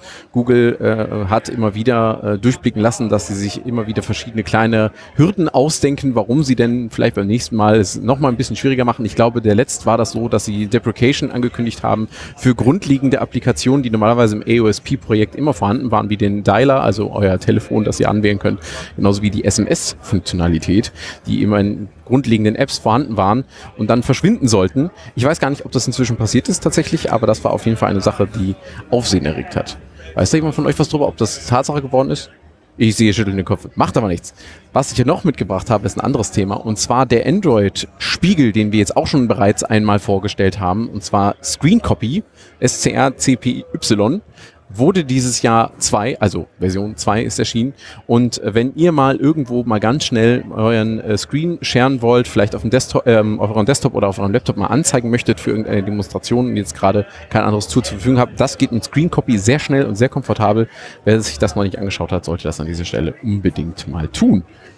Und was man mit dem Smartphone, warum hat man ein Smartphone? Was kann es anderes als ein Dumbphone? Ganz klar, es kann Internet. Wissen wir alle. Wir, wir alle benutzen Großartige Internet. Ja, ja, fantastisch. Ja. ja. also hast du mal KaiOS ausprobiert, also die Firefox OS, äh, den Firefox OS Fork, der kann auch Internet. Der kann auch Internet. Der kann auch Internet. Wahnsinnig. Das sieht zwar aus so einem, auf so einem kleinen Display komisch aus, wenn du da dann versuchst YouTube anzumachen, aber es geht. Ja, das ist gut, dass du das sagst, weil ich wollte gerade darauf hinaus. Firefox gibt es ja auch für Android, für jede Distro, wo man es gerne haben möchte. Und da war dieses Jahr auch ein großes Ding, dass das Ding mal endlich eine ordentliche API für Erweiterungen bekommt man dort seine Lieblings-Desktop-Erweiterungen für seinen Firefox auch endlich unter Android genießen kann. Das ist vor allen Dingen für die Leute, die gerne Dinge auf Webseiten wegblocken möchten, sehr interessant. Ähm, da war zwar, glaube ich, uBlock Origin schon längere Zeit auch äh, standardmäßig als Erweiterung dafür vorhanden. Ähm, jetzt können aber auch andere Tools zum Beispiel verwendet werden. Und äh, on, on a personal note habe ich hier noch angefügt, Fairphone ich bin ja ein großer Fan dieser Firma, auch äh, weil sie unter anderem irgendwann mal, ich glaube bei dem Fairphone 3 ursprünglich mal angefangen hatten, tatsächlich mit dem, äh, mit dem Fairphone Open OS. Sie hatten ja dann quasi eine degoogled Variante dann endlich mal angeboten, was beim Fairphone 2 glaube ich noch nicht der Fall war. Und was noch dazu kam, mit äh, Fairphone 4 oder 5, ich glaube mit der 4 Ankündigung kam es schon, äh, da haben sie gesagt, hey, ihr könnt nicht nur euer Open Source Fairphone, äh, das Open Source Gedöns machen wir gar nicht weiter, das war viel zu aufwendig, das, das kostet uns zu viel Ressourcen, können wir nicht leisten, aber was wir leisten können ist, ihr kriegt jetzt iOS. Und das war eine Zusammenarbeit, die ich finde, die sich sehr gelohnt hat. Genau, und die sich jetzt fortführt mit äh, auch Fairphone 5, was genau. released worden ist auch nochmal natürlich schön, schön Werbung gemacht, ähm, äh, aber auch mal wieder äh, einen ordentlichen Sprung nach vorne. Zudem haben wir ähm, fünf Android-Version-Upgrades, äh, die supported sind, also bis Android 18 seid ihr auf der sicheren Seite, was Features angeht und was den Support angeht auf dem Fairphone, aber was noch viel cooler ist, ihr habt acht Jahre mindestens Security Updates. Und das liegt daran, dass dort ein Snapdragon, äh, nee, Qualcomm Snapdragon. Ja, ja, doch, ein Snapdragon, ja. Genau, und äh, entsprechend verbaut ist, der eigentlich aus der IoT-Szene kommt, wunderbar funktioniert, aber eben halt auch lange Support bieten muss, eben weil er für IoT-Geräte normalerweise benutzt wird. Und äh, dadurch ist, sind diese langen äh, äh, ne, LTS-Versionen überhaupt möglich, also die Security-Updates für diese Zeitspanne überhaupt möglich. Ich wollte noch mal ganz kurz ergänzen, kleine Korrektur. OpenOS war schon bereits beim Fairphone äh, 2 zur Verfügung, hatte gerade der Pascal lieberweise im Chat Ach, geschrieben. Dankeschön. Ja, ich war mir nicht mehr ganz sicher. Das ist gut, Der wenn Pascal jemand wäre auch aufpasst. sehr gerne auf dem Kongress, hat sich aber leider, äh, äh, ist jetzt verhindert und kann leider gerade nicht. Und deswegen äh, ganz liebe Grüße an den Pascal an dieser Stelle. Ja, vielen Dank, Pascal. Es ist immer gut, wenn jemand auf mich aufpasst. Kommen wir von Smartphones zu Applikationen. Damit meine ich aber nicht nur Apps auf dem Smartphone, sondern Applikationen im Allgemeinen, egal was es so gibt. Und zwar gab es auch ein paar tolle News. Äh, Transmission Version 4 hat das Licht der Welt erblickt. Äh, ich habe da 2022 in die Shownotes geschrieben, das ist natürlich Quatsch. Ähm, und äh, GNU wurde 5. Tatsächlich auch eine große Sache für allejenigen, die ihre, die gerne ihre Finanzen über eine freie Software verwaltet haben möchten. Und was für uns ganz besonders auch, da wir nicht nur ein äh, Radiostream, sondern auch ein Podcast sind, wichtig war, AntennaPod hat sich mit der Version 3 komplett neu erfunden. Da haben sie mal mit allen gebrochen, was man so macht, was sie so vorher hatten an ähm, Lifecycle-Standards und haben sich äh, ein neues Frontend gegönnt. Ähm, mit dem ich immer noch ein bisschen kämpfe, gebe ich zu. Also ich äh, benutze ähm, AntennaPod sehr häufig, ähm, aber da war das so eine Sache, wo ich mir so, dann gab, es gibt ja schon die Warteschlange, es gibt ja schon den Posteingang und irgendwie wurde das Ganze dann auf eine einzelne Seite gepackt, sodass man von allen seinen verschiedenen Listen und äh, Updates da irgendwie den Überblick behalten soll. Aber mir ist das ehrlich gesagt noch gar nicht so richtig angekommen. Wie ist es bei euch? Ich habe tatsächlich lange AntennaPod verwendet als Haupt-Podcasting-App, aber bin vor kurzer Zeit umgestiegen auf Podverse Oh. als alternativer Player, den ich auch sehr empfehlen kann, der tatsächlich unter iOS, äh, Android und sogar als Webanwendung funktioniert und sehr viele der äh, Podcasting 2.0 Features unterstützt und deswegen aktuell mein Player of Choice ist. Oh, okay, spannend. Kannte ich tatsächlich noch nicht. Das ist gut, dass ich in dieser Sendung bin, denn so erfahre ich neue Dinge. Ich finde das sehr witzig, weil ich ja immer komplett aus dem Rahmen fall, weil mein Podcatcher ist halt Tiny Tiny RSS und ich lade Dateien einzeln runter. Also es ist so ein bisschen es, Spielst äh, Handarbeit. Mit VLC wie so ein So. Caveman. Genau, ja, ja. Wie so ein Caveman. Deswegen ist auch tatsächlich mein Handy immer voll, weil dauernd immer neue Podcasts runtergeladen werden, aber nicht irgendwie, naja, wie es normale Menschen tun. Ja, aber gut. Die, die Dateien sind da, ist gut. Ja. Ich meine, äh, der Vorteil von äh, Apps, die das verwalten für dich, sind zum Beispiel auch, dass sie, wenn du was gehört hast, sie es dann auch wieder von deiner Platte werfen, wenn du möchtest. Ist ja jetzt nicht so, als würde ich da Ja. nicht extra einen Player verwenden, der so. diese Fähigkeit hat. Ach, verrückt. Ja, dann ist ja gut.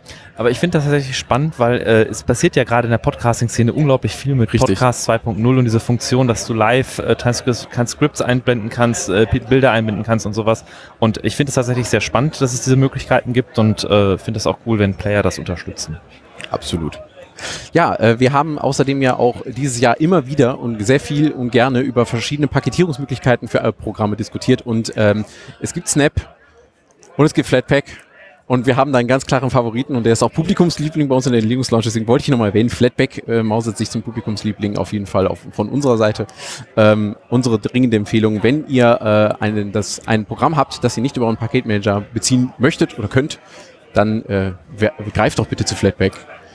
Ich musste vor kurzem äh, tatsächlich mal wieder eine Ubuntu, also einen Ubuntu Flavor Ah. verwenden und habe da dann wieder die Erfahrung mit Snap gemacht.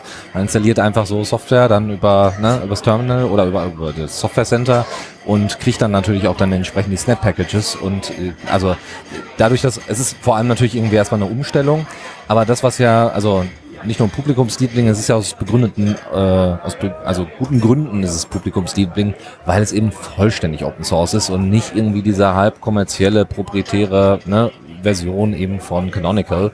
Ähm, und wir haben ja auch bei LXD gesehen, äh, dass das auch ganz schnell umschwenken kann, wo dann irgendwie Lizenzen geändert werden oder Projekte irgendwie wieder zurück zu Canonical kommen, anstatt der Community zu, äh, übergeben zu werden. Also da lohnt sich dann auch Alternativen entsprechend zu haben. Und die Kraft von Open Source haben wir auch an einer anderen Stelle erlebt und zwar mit dem Tool Terraform. Da kann euch der Michael was zu erzählen, weil da hat mir nämlich die News damals erzählt in der Linux Lounge. Da ist nämlich was passiert.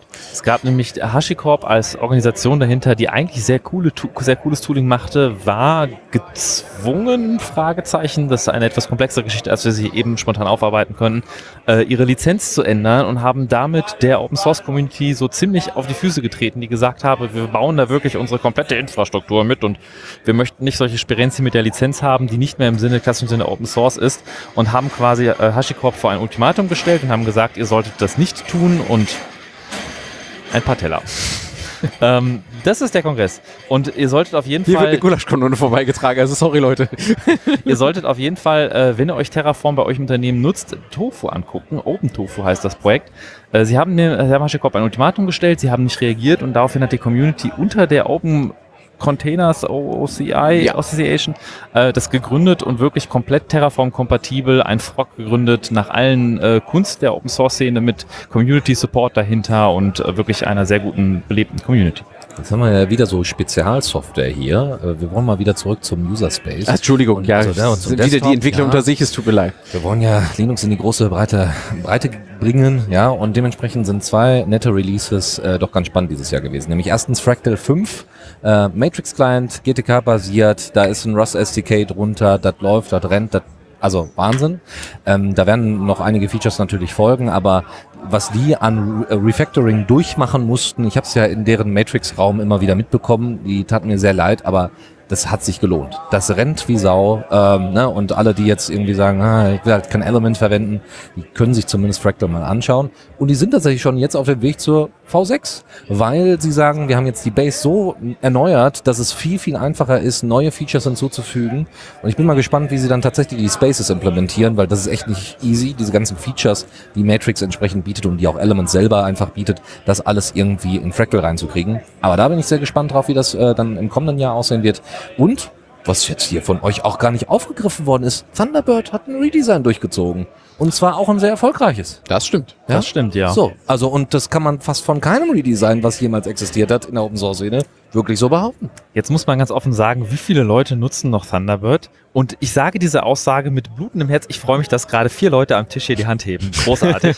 dass tatsächlich die meisten Leute heutzutage gewohnt sind, irgendwie im Webclient ihre E-Mails zu klicken. Und ich das bis heute nicht verstehen kann und ich furchtbar finde. Und ich seit anno, anno ewig damals noch Outlook Express und dann vor 15 Jahren plus minus schlag mich tot äh, irgendwann auf Thunderbird gewechselt bin und seitdem nie wieder weggegangen bin. Mit allen Vor- und Nachteilen, die das hatte, bin ich einfach ein Mensch, der sagt, meine E-Mail sollte unabhängig sein von irgendeiner Weboberfläche. Ich möchte einen dedizierten Client dafür haben und für Clicky-Bunti-Menschen ist Thunderbird wirklich die Lösung, die ich also ich, ja, das Thema ist auf jeden Fall wichtig. Und wir warten natürlich heiß, also äh, auf die Oh neue ja. Version, ja, auf ja, Thunderbird ja, Mobile. Auf, Ja. dem, auf dem Mobilgerät, ja, Thunderbird absolut. für Android. Äh, Das wird großartig. Ne? K9 Mail. Äh, und da bin ich auch mal gespannt, wie sie das dann irgendwie zusammenbringen ne? mit dem Material Design, was halt äh, Android entsprechend fordert. Und auf der anderen Seite aber die, äh, ja, das, das Redesign tatsächlich auch umzusetzen ähm, und, und eine Ähnlichkeit herzustellen. Wir sind gespannt. Der Erfolg vom Redesign bei Thunderbird macht für mich vor allen Dingen auch aus, und das war so meine Wahrnehmung zumindest, die war sehr community-nah. Es wurde immer wieder Feedback eingefordert, es wurde auch immer wieder Feedback gegeben. Man hat gemerkt, jedes Mal, wenn sie Feedback bekamen, haben sie darauf reagiert.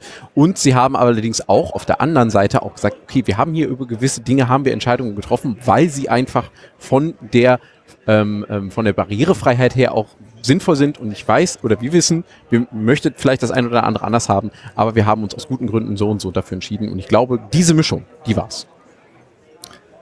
Okay, und da der Dennis gerade sagte, damit wir wieder bis ins Userland kommen, zu den Nicht-Entwicklern möchte ich eigentlich noch zwei kleine Entwicklerthemen mit einschieben. Und zwar, wenn es JavaScript-Entwickler unter euch gab, gab es dieses Jahr ein Framework, was für Furore gesorgt hat, nämlich Bun, was in der Version 1.0 veröffentlicht wurde, was in einer neuen Upcoming-Sprache so nicht direkt als Rust-Alternative, sondern noch ein bisschen low-leveliger als Rust, nämlich SIG, geschrieben wurde und quasi äh, im kompletten JavaScript-Ökosystem den Package Manager, den Bundler, den, weiß was ich was, den Interpreter für TypeScript und JavaScript ersetzt in einem Framework wirklich zusammen, äh, Bun 1.0. Und wenn es unter euch Leute gibt, die sagen, ja, JavaScript ist furchtbar, also dazu zähle ich persönlich gesagt auch, ihr möchtet zum Beispiel Webtechnologien machen, ohne Webtechnologien zu verwenden, da gab es auch ein Framework, was dieses Jahr unglaublich an Popularität gewonnen hat, Exakt. nämlich HTMX welches quasi versucht, die Semantik und das Verständnis von HTML, wo man seine Elemente definiert und sagt, ich bin ein Textfeld, da steht irgendwie das und das drin, da zu erweitern um Eigenschaften, die dann sagen, übrigens, ich lade meine Updates von dieser URL. Und man dann als Backend-Entwickler diese URL bereitstellt und dieses Element sich dann einfach live updatet auf der Webseite, ohne dass man eine Zeile JavaScript geschrieben hat. Und gerade durch in der YouTube-Szene, der YouTube-Entwickler-Szene ist das gerade durch die Decke gegangen dieses Jahr ist aber auch eins dieser Themen, die ich, bevor es in YouTube durch die Decke gegangen ist, über einen ganz anderen Weg gefunden habe. Nämlich, ich bin einer dieser Menschen, die sagt, ich möchte eine Webseite machen, die sich dynamisch aktualisiert und so Webtechnologie, ich möchte aber nicht Webtechnologie machen. Was kann ich da tun? Und wem habe ich diese Frage gestellt? ChatGPT. Und jetzt sehe ich ein Stirnrunzeln bei Dennis und Chris, aber das Thema können wir nicht unterschlagen in dieser Sendung. Gerade dieses Jahr gab es da so viele Entwicklungen im Bereich AI. Und tatsächlich ChatGPT schlug mir damals HTMX vor, noch bevor es wirklich populär wurde am Anfang des Jahres. Das fand ich sehr erstaunlich, weil da hatte ich so einen Aha-Moment, wow, ich kann Webseiten basteln, ohne JavaScript zu machen. Das hat mich mittelmäßig schwer begeistert. Und gerade in der äh, AI-Welt, wer jetzt dem Ganzen kritisch gegenübersteht, da gibt es sehr viele gute Gründe, das zu tun. Aber wichtig ist, es ist leider ein Thema, was sich was passiert. Das ist erstmal Fakt. Ja, und dieses, können, können wir nicht mehr wegmachen. Und in, in, dieser, in diesem Kontext ist es wichtig, dass Open Source und die Möglichkeit, Dinge selber zu bestimmen und machen, nicht untergehen. Und da gab es auch sehr viele Entwicklungen, nämlich zum Beispiel die Seite Hugging Face, welches eine Art GitHub für äh, Large, äh, nicht Large, für ähm, AI-Modelle ist und zwar hat man damals schon in den letzten Jahren gesehen, dass nicht die Software äh, TensorFlow, PyTorch oder sonst was das Geheimnis ist, was solche Sachen erfolgreich macht, sondern die Daten dahinter, die Modelle.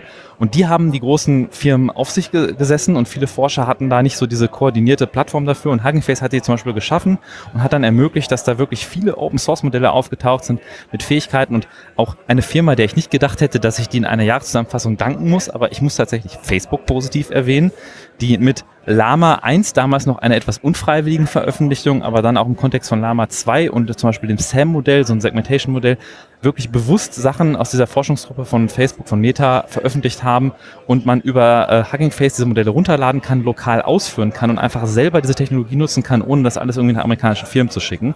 Und wer das selber ausprobieren möchte, zum Beispiel gibt es da ein Projekt wie Local AI, was ich hervorheben möchte, welches, das baut quasi die OpenAI API nach, und erlaubt es einem lokal die Modelle zu verwenden. Man kann also diese gigabyteweise großen Dinger von Hugging Face runterladen. Die sind da nicht immer ganz so gut wie ChatGPT, aber man kann quasi sogar nicht nur die Text Chat-Funktion nutzen, sondern auch die Bilderkennung. Dafür gibt es Modelle, auch Text-to-Voice und alles kompatibel. Das heißt, wenn ihr ein Tool habt, was nur mit OpenAI verwendet, könnt ihr mit Proxy oder mit Konfiguration eure lokale Instanz von LocalAI rein, reinstecken und könnt dann diese Sachen lokal auszuführen, ohne dass es zum Beispiel in die USA gibt.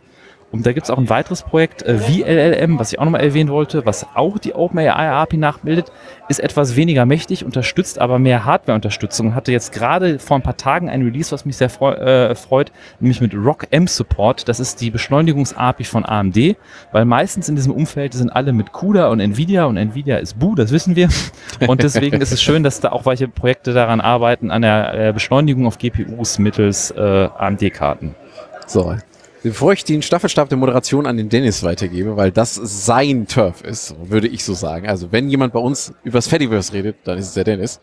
Äh, möchte ich eben kurz nochmal ein Tool erwähnen, das bei uns einmal zwischendurch in der Sendung als äh, ähm, Kommando der Woche gelandet ist. Und zwar Mastotron wollte ich nochmal kurz erwähnen. Und zwar was Mastotron so für mich so besonders macht, ich probiere es immer wieder mal aus, einfach aus reiner Neugierde, ist, wir sind bei Social Media gewöhnt, die Inhalte auf eine bestimmte Weise präsentiert zu bekommen. Und das ist üblicherweise eine entweder durch Algorithmen oder ohne Algorithmen ähm, dargestellte und beeinflusste Timeline. Das heißt, wir haben irgendwie einen zeitlichen Verlauf, der wird abgebildet und den können wir durchscrollen oder auch nicht. Doomscrolling kann man auch betreiben damit. Und Mastodon ändert dieses Paradigma und sagt, eigentlich ist ein soziales Netzwerk ja ein Netzwerk aus Konversationen. Das heißt, diese Konversationen, klar, laufen, haben einen zeitlichen Verlauf, aber was ja viel wichtiger ist, ist, wie wird innerhalb des Netzwerks miteinander zu einem Thema interagiert. Und das mal darzustellen, das versucht Mastodon über eine Netzkarte tatsächlich von ähm, Conversations und eben halt nicht über einen zeitlichen Verlauf. Wer sich das mal anschauen möchte, dem sei hier Mastodon empfohlen, ist auf GitHub zu finden. Gut, dann haben wir die frohe, also mehrere frohe Kunde grundsätzlich im Fediverse. Ja, also man merkt so ein bisschen der Hype ebbt ab. Ja, also ähm, viele sind einfach tatsächlich auch von Twitter gefl geflüchtet. Ja. Das war der große Zusammenbruch. Viele sind dann einfach, haben sich dann weiter auf Instagram konzentriert. Einige sind aus welchen unerfindlichen Gründen auch immer tatsächlich auf Blue Sky gelandet. Und ich hoffe, das hat sich dann irgendwann mal bald erledigt. Wir werden es sehen. Aber ähm, der, was, was ganz spannend ist, dass äh, selbst andere Alternativprojekte wie Pebble, nicht Pebble, sondern ähm, es ist ja, hieß ein bisschen anders, äh, dann nach und nach zum Fediverse konvertiert sind. Andere große Player wie Mozilla haben jetzt auch mal entschieden, ja, vielleicht sollten wir da mal dran partizipieren, haben ihre eigene Instanz auf, die man jetzt mit einem Firefox-Konto, glaube ich, auch nutzen kann. Genau. Ähm, und was besonders äh, spannend ist, ist, dass Flipboard gesagt hat, wir gehen jetzt ins Fediverse. Ähm, denn die haben, also ne, das ist äh, so nennen wir es mal Kuratiersystem mit entsprechenden ja, Möglichkeiten äh, von bestimmten ja, Plattformen, noch nicht mal, sondern bestimmten Zeitschriften und so weiter oder, oder äh, Newsportalen, entsprechend Publikationen so, ähm, diese entsprechend zu abonnieren und zu kuratieren und das soll jetzt entsprechend an das Fediverse angebunden werden. Flipboard arbeitet dafür mit 25 Verlegern und Kreativen zusammen und wir sind da mal gespannt, wie das sich in Zukunft aus, äh, also wie, wie das, das, wie das entsprechend dann ausschaut. Ähm, sie wollen äh, tatsächlich äh, die Kompatibilität ähm, zum, zwischen Mastodon, Pixelfed, Firefish, Lemmy, Cabin, Friendica und so weiter entsprechend ermöglichen und so werden äh, Portale wie The äh, oder ja Plattformen wie The Verge, Fast Company und äh, Kotaku zugr äh, zugreifbar über das Fediverse. Es ist im Endeffekt so ein bisschen wie so ein ja wie so ein Broker, also so ein Fediverse Broker, äh, der diese ganzen äh, Mittel entsprechend, der diese ganzen Informationen zur Verfügung stellt im Fediverse unter flipboard.social kann man die Plattform entsprechend abonnieren und einsehen. Genau. Und äh, was äh, mich nochmal besonders positiv überrascht hat, ist die Weiterentwicklung von äh, Mobilison, äh, der Plattform, wo ähm, der Fediverse-Plattform, in der es möglich ist, äh, Events zu hinterlegen, die Alternative zu Meeting, äh, also meetup.com und äh, ähm, Facebook äh, Events. Und dort ist es äh, ähm, inzwischen zu der Version 4 gekommen. Das ist jetzt die finale Version von Framasoft, bis es dann der Community übergeben wird.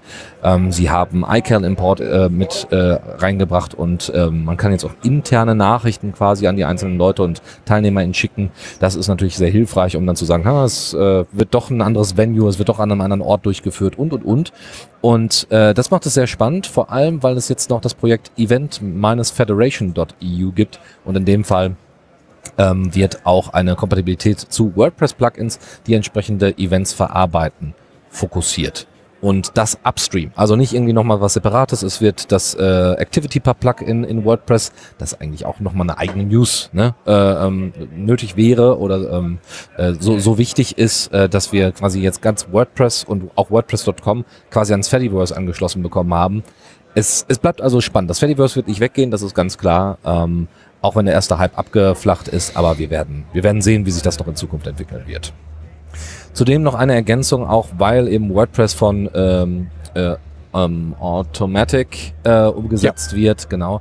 Automatic hat damals auch Tumblr gekauft nach mehreren anderen äh, InhaberInnen und also Yahoo hat, glaube ich, Tumblr auch damals besessen und da wird weiterhin an einer Fediverse-Anbindung geschraubt. Das braucht nur jetzt im Moment und da gibt es auch finanzielle Probleme, aber das soll in Zukunft weiterhin kommen. Ja, zwei wichtige Tools äh, oder zwei wichtige Punkte, die ich noch mitnehmen wollte, war und zwar eine Funktionalität innerhalb des Fediverse, die aufs Fediverse gebaut wurde, die ich viel benutze, ist das Guppe-Projekt. Und zwar geht es da um Fediverse-basierte Gruppen. Also auf Mastodon, wenn man da an einen A-Guppe-Account schreibt, ja, das, da sieht man einen Guppi, das ist, äh, das entspricht der Fischlein, das ist das Logo dieses Projekts. Ähm, dann kann man an alle Leute, die diese Gruppe abonnieren, dann quasi sofort eine Nachricht verteilen. Damit gibt, wird Homebaking betrieben, da geht es um Hardware-Hacking, alles Mögliche gibt es da an Gruppen. Und das Projekt schwebte im Verlauf dieses Jahres leider in Lebensgefahr, weil die Person, die dieses Projekt hauptsächlich betreut, für, diese Maintain, für dieses Maintaining ähm, nicht bezahlt wurde bis dato und auch die Zeit nicht mehr aufbringen konnte, die notwendig war, um sich ausreichend um dieses Projekt zu kümmern. Und die gute Nachricht ist, es wurde nach einem Aufruf des Maintainenden dann auch gerettet tatsächlich. Und zwar gab es eine Open Collective Initiative, um minimale administrative Arbeiten auch zu finanzieren. Und ich kann mit Freude verkünden, es ist das Sechsfache des monatlich notwendigen Mindestbetrages zusammengekommen durch das Fediverse, weil die Leute gesagt haben, das ist so eine tolle Arbeit. die möchten wir unterstützen. Und des Weiteren hat man dann auch noch die Sache ähm, mit Lemmy. Das Lemmy ist ja auch ein Tool, das auf dem Fediverse aufbaut. Und Lemmy hat natürlich einen großen Konkurrenten, den glaube ich fast jeder Mensch, der sich über spezifische Themen im äh, Internet informiert, und zwar Reddit. Und Reddit hat äh, zu Anfang, als Lemmy versuchte, so langsam äh, Traktion zu gewinnen, dann einfach mal den Bannhammer genommen und jedes Mal, wenn jemand Lemmy sagte, kreiste der einmal kräftig und es waren dann Leute temporär gesperrt. Keine Ahnung, ob das heute noch so ist tatsächlich oder ob sie dieses, ob sie diese, ähm, diese Praktik vielleicht auch wieder eingestellt haben. Aber jedenfalls war das bei uns auch eine Newswert, haben wir gesagt, oh je, oh je, oh je, wo soll das noch hinführen? Aber es gibt nicht nur diese Maßnahme gegen äh, Leute, die sich im Fediverse breit machen, sondern da gab es auch noch ganz andere Geschichten. Und zwar gab es einen, äh, wenn mich nicht jetzt alles täuscht, einen anarchistisch orientierten Server im, im Fediverse aus den USA, kollektiver.social. Bei denen ging das sogar so weit, dass äh, der Server, glaube ich, oder ich glaube, es waren sogar mehrere, das heißt die komplette Infrastruktur eines ganzen äh, Mastodon-Servers vom Federal Bureau of Investigations beschlagnahmt wurde. Auch das haben wir erwähnt. Und äh, wo wir gerade von Lemmy sprachen, es gibt, wie bei allen Tools im Fediverse, immer die eine Instanz, die als erstes da war. Und das ist die Distan Instanz, wo die meisten Leute hinwollen. Bei Lemmy ist das Lemmy.ml und Lemmy.ml hat irgendwann einen Verzweiflungsschrei von sich gegenüber gesagt, liebe Leute, wir sind dezentral. Bitte nutzt diese Möglichkeit, weil so langsam wird es echt voll hier. Auch das haben wir gerne weiter verbreitet und das hat auch Wirkung gezeigt. Da hat sich die Lage glücklicherweise beruhigt. Dann gab es natürlich die große Diskussion um Threads, ähm, nämlich äh, jetzt ist die äh, Föderation entsprechend eingeschaltet. Die ist eingeschaltet, genau, ja. da sind wir inzwischen. Ich kriege da nicht so viel von mit, weil auf unserer Instanz ist das Ding aus. Ja, ähm, auf meiner auch. Und wir sind, glaube ich, bei, also es wurde mal so ein bisschen die Statistiken sich angeschaut, also 40 Prozent der Instanzen blocken tatsächlich Threads.net. Ähm, das heißt aber nicht, dass das auch der Anteil von NutzerInnen ist, die da er, also nicht erreicht werden, weil gerade Mastodon.social wird weiterhin diese Kompatibilität erhalten. Wir haben natürlich immer Sorge, dass äh, das am Ende zur, naja, nicht Übernahme, sondern zum Abspalten, ne? Also wie war es? Äh, extend, nee, äh, Embrace, Extend, extend Extinguish. Exakt. Äh, und wir erinnern uns noch an die guten alten Google Talk Zeit mit äh, äh. XM, genau, mit Java und XMPP äh, die dann auch ihr Ende gefunden haben. Und wenn ich mir so die, unsere, also so grundsätzlich Mail-Server, Landschaft so angucke, da gibt's ja einfach große Player, mit, mit denen man mitspielen muss, egal wie gut oder wie schlecht sie entsprechend sind. Und dann am Ende einfach nochmal eine gute Nachricht, die das Fediverse betrifft, und zwar uns ganz speziell hier im deutschsprachigen Raum. Immer mehr Behörden und nicht nur in Deutschland, sondern auch in den anderen Dachstaaten äh, äh, ähm, wandern von X und entsprechend anderen Sachen ins Fediverse rüber. Das ist etwas, was uns sehr, sehr freut. Und damit kommen wir zu unserem nächsten Themenblock. Genau, das, dem ja, Linux Gaming, aber speziell jetzt erstmal der Fokus auf der Steam Deck. Exakt. Es war ein großartiges Jahr, ähm, nicht nur für Valve, nicht nur für Leute der, und Freunde der Steam Deck. Äh, die neue, also erstmal gab es ein Jahr Steam Deck zu feiern und das äh, mit überaus krassen Erfolg, muss man ganz ehrlich sagen. Ähm, also die Zahlen waren so mindestens ist eine Million, das ist klar. Bei der Anzahl an Umsatz, die man so in den äh, in den Listen gesehen hat, wie oft äh, oder wie hoch dauernd und wie lange auch die Steam Deck in den obersten zehn entsprechend zu finden war, muss man da, also geht man da von drei bis sogar fünf Millionen aus. Wir werden sehen, ja, wir, wann irgendwann mal hoffentlich irgendwelche Zahlen veröffentlicht werden. Und wir haben natürlich den Anteil an Steam Decks und grundsätzlich am Linux Market Share innerhalb von Valve und äh, auf der Steam-Plattform entsprechend sehen können. Es gibt aber auch inzwischen Konkurrenz. Also es gab schon vorher Konkurrenz mit Aoneo, die, naja, also eigentlich alle zwei Monate, nee, tatsächlich hat das jemand mal ausgerechnet, jeden Monat zwei neue Konsolen rausbringen. Ach du Heiliger. Die irgendwie um die 1000 Euro kosten, die sich, also es gibt die inzwischen auch deutlich günstiger. Totaler Blödsinn, weil wir wollen natürlich auch längeren Support dafür haben. Die Exakt. Dinger sind Windows-based, das kannst du alles ziemlich in der Pfeife Und wir wollen die Dinger auch reparieren können, bitte. Genau, und da hat sich Valve ja auf jeden Fall bei iFixit ordentlich eingeschleimt. mit, so, mit so kann man das nennen, ja. Genau. Äh, auch wenn sie immer sagen, bitte nicht, bitte nicht machen, aber. Wenn ihr wollt. Wenn, also eigene Gefahr. Aber ja. geht. So, aber wir haben zwei tatsächlich wirklich echte KonkurrentInnen äh, dazu bekommen, nämlich das Rock Ally von Asus und das Lenovo Legion Go. Und während ich bei der Rock Ally so gesagt habe, okay, ihr habt ein bisschen mehr Auflösung, sieht ganz hübsch aus, macht den mal, alles cool, aber Windows-based und das inzwischen auch doch ein bisschen besser geworden ist vom Interface und so als die Anfänge, die man so teilweise bei den Reviews gesehen hat, hat mich tatsächlich doch die Lenovo Legion Go doch ein bisschen angefixt, weil es wenigstens ein anderes Interface, also wenigstens eine andere äh, Interaktionsmöglichkeit gab. Ja, man konnte die Controller abnehmen, was jetzt irgendwie von der Switch abgeguckt war, aber grundsätzlich das Gesamtkonzept, ne, dass man irgendwie äh, auf der rechten, den rechten Controller tatsächlich auch als Maus für Shooter verwenden konnte, mh, sind so Kleinigkeiten, wo ich sage, schöne Sache. Für mich ist eigentlich nur wichtig, geht da Linux drauf. Ja, alles andere ist für mich erstmal irrelevant. Gute Einstellung, wie ich finde. Ja, die Steam Deck hat ja auch mit der OLED einen Erfolg gefeiert. Und wir haben die ersten refurbished Steam Decks, äh, die als erstes herausgekommen sind, auch schon wieder auf dem Markt bekommen von Valve. Äh, dementsprechend auch da im Sinne der Nachhaltigkeit auch sehr sinnvoll. Und damit kommen wir. Ja, Und eine, genau, eine Sache noch zu der OLED, äh, zu der OLED-Version. Sie ist tatsächlich nachhaltiger. Also äh, Valve hat gezeigt, dass mit einer, äh, mit einem mit einer neuen Version der Steam Deck, wenn auch oder auf einer verbesserten Version der Steam Deck mit kleinen Verbesserungen, ohne dabei äh, die äh, Prozessorkraft in irgendeiner Weise zu erhöhen oder sonstige Sachen zu machen oder GPU in irgendeiner Weise großartig zu verbessern, äh, immense Fortschritte zu erreichen sind äh, in der Usability. Ähm, ich habe selber die Steam Deck OLED und muss ganz ehrlich sagen, das sieht Bombe aus. Ja, also Wahnsinn. Äh, das, äh, und sie haben einfach der Community zugehört und das hört man normalerweise von größeren Firmen wie auch Valve nicht so äh, dauernd. Genau.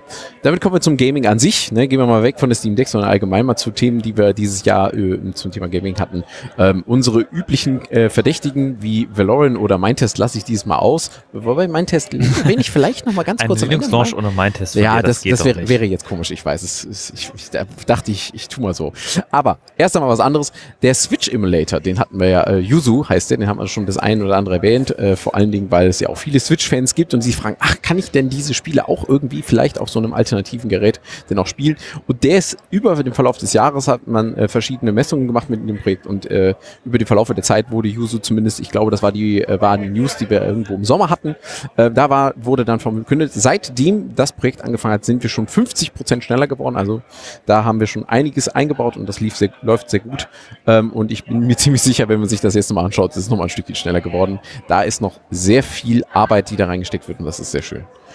Und apropos schneller werdende Emulatoren, wir hatten auch schon das FEX-Emo-Projekt bei uns hier in der Linux Launch. Richtig. Und das ist ein Emulator, der auf ARM64-System x86 und x86 64 emuliert, also quasi euch einen Rechner gibt, wo ihr auch Steam ausführen könnt. Und der hat dieses Jahr eigentlich jeden Monat ein Release nach dem anderen hingelegt, äh, äh, wo teilweise allein das letzte Release aus diesem Monat hat in einigen äh, speziellen Operationen für äh, CPU-Register, haben sie in Speicherbenchmarks über 200 Prozent, also ihre Performance äh, mehr als verdoppelt. Und in einigen Spielen, die vorher CPU-bound waren, tatsächlich auch die Frames per Second fast verdoppelt dadurch. Also die machen riesige Fortschritte und das ist insofern interessant, weil es gibt natürlich solche allgemein PC-Emulatoren wie QEMU, auch ein Projekt, von dem wir gerne berichten. Und wenn man die mal nimmt, um zu versucht zu spielen, stellt man sehr schnell fest, dass die Performance katastrophal ist.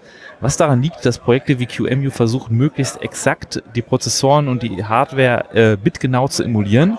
Und das ist ein Ansatz, der wichtig ist in der Forschung und in der Security und in vielen Bereichen. Aber beim Gaming kommt es nicht immer darauf an, dass es exakt ist, sondern dass es möglichst schnell ist. So ist Und da gab es damals so ein Projekt einer russischen Firma Eltich, die hat ein Projekt namens Exagear veröffentlicht, welches einfach QEMU um den Faktor 7 oder 8 überholt hat und mich immer gewundert hat, wie kann diese kommerzielle Firma es schaffen, ein Produkt zu veröffentlichen, was QEMU so weit überholt. Sie wurden mittlerweile aufgekauft und gibt's nicht mehr. Aber Fex hat diese Stelle quasi äh, wohlwollend eingenommen und hat dieses Jahr, also allein das letzte Release, die 200 Prozent, die haben das ganze Jahr über wahnsinnige Beschleunigung gemacht und es ist halt wirklich so Faktor 10, 15 oder noch mehr, die quasi gegenüber einem QMU, was kaum jemand macht, ihr mit auf eurem Handy Steam spielen könnt, auf ARM-Geräten Steam spielen könnt, auf Mac-Geräten Steam spielen könnt und äh, das ist der Fex-MU. Und äh, ein weiteres Thema aus dem Bereich Gaming, das hatten wir in der Linux Launch 274, dass die Firma Unity, welche bekannt ist für ihre Game Engines in der Open Source, also halt auch, auch offene für Linux-kompatible Game Engine bereitstellt, leider so ein bisschen die entsprechenden Akteure darin, die Geldgier und äh, Schlechtmenschlichkeit gefressen hat und sie durch Lizenzplanänderungen wirklich ihre komplette Kundschaft und alle Entwickler so vergrault hat. Und äh, wer die ganze Geschichte mal etwas aufgedröselt haben will, dem empfehle ich die Linux Launch 274. Und damit kommen wir wieder zu erfreulicheren Themen, wie zum Beispiel Geburtstagen. Runden Geburtstag hatten wir nämlich bei einem der im Gaming wichtigsten Tools, und zwar beim Game, beim Streaming von Games, und zwar Open Broadcasts. Äh, wofür stand das erst nochmal? Was? Open Broadcasting Studio? Studio, danke. Ich komme nie auf das Studio. Genau. Das wurde 30 in diesem Jahr. Äh, an dieser Stelle nochmal herzlichen Glückwunsch. Und ich erwähne es jetzt endlich mal. Ja, mein Test hatte auch ein Release, das erwähnenswert ist. Und zwar wurde die Version 5.8.0 veröffentlicht. Mein Test hat sich vor allen Dingen jetzt in der letzten Zeit viel durch Redesigns, vor allen Dingen auch in den Menüführungen hervorgetan, die auch noch ongoing sind, also da passiert auch noch was. Ähm, berichten wir auch regelmäßig drüber, wenn es da Neuigkeiten gibt. Da bleiben wir also dran. Gut, wir haben noch äh, eine kleine Vorschau in Anführungszeichen. Wir haben ja mit FSR, mit der mit FSR auf ähm, auf der Steam Deck auch positive Erfahrungen gemacht. Ja, Total. also das sagen wir mal, äh, niedrig, äh, also wie soll man sagen, mit niedriger Auflösung nach und nach hochskalieren, ja, ähm, also mit niedrige äh, Grafikeinstellungen nehmen und die dann hochskalieren und damit Texturen beispielsweise oder Frames zu generieren, um deutlich mehr F ähm, FPS da am Ende rauszuholen. Das gibt's in der 2.0er Version, auch supported unter Linux. In der 3.0er Version ist es, soweit ich weiß, noch nicht unter Linux in der Form supported, aber in der Entwicklung oder zumindest unter Windows entsprechend schon eingesetzt und soll jetzt nächstes Jahr kommen. Das ist das, worauf ich mich auf jeden Fall im nächsten Jahr freuen werde, weil es wieder sehr wahrscheinlich unter Beweis stellen wird, dass ich äh, wirklich AAA-Games ohne Probleme, gut aussehend, auch auf einem kleinen Handheld namens Steam Deck spielen kann, ohne dass es super viel mehr Power braucht. Und damit kommen wir zu unserem letzten Bereich, nämlich den, wo News untergegangen, äh, untergekommen sind, die ich nicht richtig verorten konnte oder die, wo wir auch nicht so richtig wussten, na, wo packen wir das jetzt hin? Aber wir sollten es auf jeden Fall nochmal erwähnen, weil das war dieses Jahr wichtig für uns. Und zwar waren wir ja nicht nur auf dem 37C3, nein, sind 37C3, sondern wir waren auch auf dem Camp. Und zwar äh, war für uns da der Michael und der hat für uns da einige Stimmen eingesammelt. Und wer das nochmal nachhören möchte, der kann einfach mal nach dem Camp in unseren Shownotes unter rec.radiocc suchen äh, und wird das da sicherlich finden. Da gab es viele spannende News. Und ähm, was auch noch passiert ist, und das hatte ich, glaube ich, sehr prominent erwähnt, weil unter Umständen habe ich da vielleicht irgendwas mit zu tun gehabt. Äh, die Deutsche Bahn veröffentlicht das Open Source Manifest und äh, ich äh, habe da das große Vergnügen gehabt, da zumindest mal den ersten öffentlichen Ruck eines großen deutschen Unternehmens sehen zu dürfen, wo sie gesagt haben, wir sagen nicht konkret, was wir alles tun werden oder wollen, aber grundsätzlich haben wir die und die Ideale dabei, die wir verfolgen wollen, um Open Source irgendwie in unser Unternehmen zu verwenden. Und das ist ja durchaus eine gute Die Schritte Sache. sind klein, die, die Geste zählt. Die Geste aber, zählt, genau. Aber wir freuen uns auf die tatsächlich ersten Schritte, wäre mal Genau. ganz schön. Es Ne? wäre ja mal ganz nett, genau. Es kann ja vielleicht Präzedenzen, Präzedenzfälle äh, schaffen. Und äh, nicht zuletzt hatten wir einen sehr wichtigen Talk jetzt vor kurzem erst, und zwar war das bei unserer letzten Sendung? Hm. Schon, das war schon bei unserer letzten Sendung. Genau. Da haben wir nämlich mit dem Firewall gesprochen über Hardware, Firmware und immer mehr Gehacke rund um diese Dinge. Ähm, da hatten wir auch zum unter anderem das Thema Logo-Fail kurz behandelt und da hat der Michael hauptsächlich, würde ich jetzt mal so äh, mal sagen, da ein ganz grandioses Interview in unserer letzten Linux Lounge Sendung geführt, also in der 276. Wer das Interview hören möchte, der hört da gerne nochmal rein. Und damit wären wir eigentlich schon am Ende angekommen der Themen, die wir so ein bisschen hier zusammengepuzzelt haben für das Jahr. Und ich hoffe, euch hat vielleicht ein bisschen dieser Stil der Updates und Nachrichten gefallen. Wenn dem so ist, könnt ihr uns auch gerne auf unserem üblichen äh, äh, Heimatplätzchen auf The Radio CC äh, finden. Äh, dort streamen wir normalerweise jeden zweiten Sonntag des Monats um 17 Uhr. Das heißt, der nächste wäre der 14. Januar und ich gucke fragen da meine Kollegen, ob wir den, der steht noch nicht in unserem Sendeplan. Ja, wir wissen es nicht. Äh, beim letzten, Im letzten Jahr hatten wir uns ja dann entschieden, den Januar tatsächlich ausfallen zu lassen, ähm, weil wir da einfach mit der Kapazität nicht zurande kamen. Kann uns wieder passieren. Wir versprechen es nicht, aber ihr werdet von uns über Mastodon hören.